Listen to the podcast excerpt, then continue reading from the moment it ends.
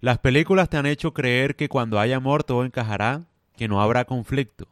Los poetas empezaron con la idea de las almas gemelas y es mentira. Nadie está hecho para el otro. Todos somos diferentes de los demás. Cuando amas a alguien lo haces porque es diferente a ti. Entre más diferencias tengas con alguien, más distancia. Esa distancia hace que valga la pena juntarse. La distancia representa un desafío y por eso atrae.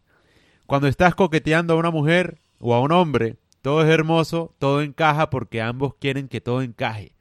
No se conocen y no permiten que salga a la superficie algo que no encaje con el otro. Después se casan sin darse cuenta que el matrimonio se acabó antes de que empezara la luna de miel.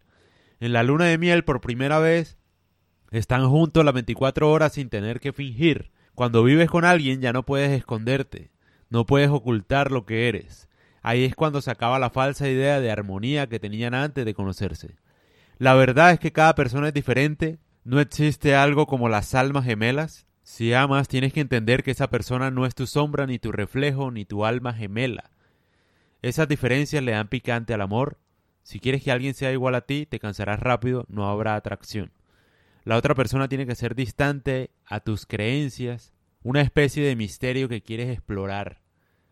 Algo así. A eso es a lo que voy. La gente piensa erróneamente que si alguien se parece a uno, generan atracción y no genera atracción.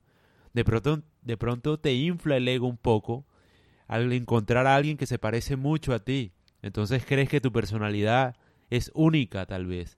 O que por fin encuentras a alguien que valida lo que tú eres. Sin embargo, eso no genera atracción.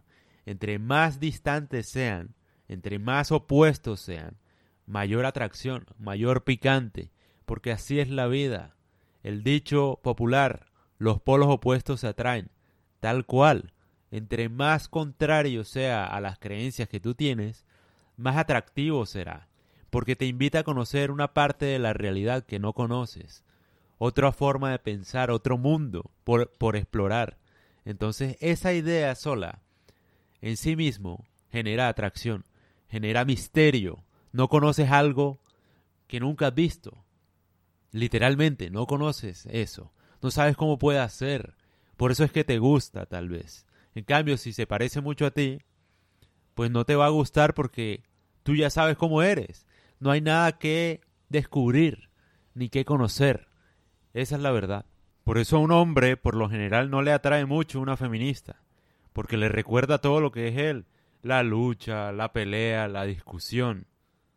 Un hombre está enseñado a eso. Le atrae todo lo contrario. Y lo mismo al revés. Una mujer delicada y tierna le encanta un hombre que sea todo lo contrario. Es la realidad. ¿Qué podemos hacer? O sea, nos atrae todo lo que es diferente a nosotros. Porque ¿para qué uno quiere a alguien que se parece a uno?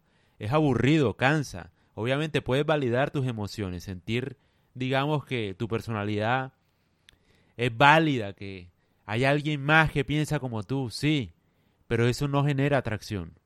Lamentablemente. Nos gusta es lo opuesto. Eso solo funciona en Disney y en las películas. Que sí, que el príncipe y la princesa y, y ya, y comparten los mismos valores y se casan y viven felices para siempre. La realidad es mucho más compleja. Ese es el ideal. Que encontraste un alma gemela.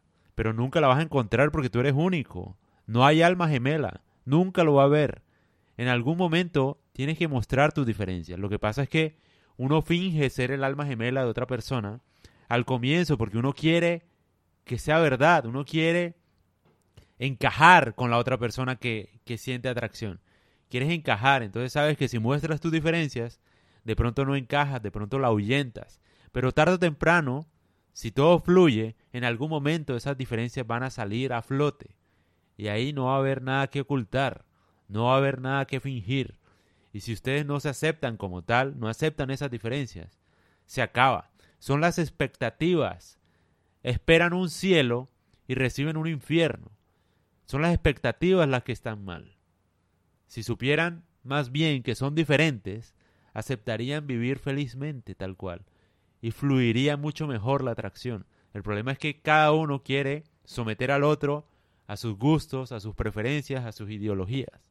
Y ahí es cuando pues la atracción se termina. Lo que nos hace únicos es lo que genera atracción en el otro.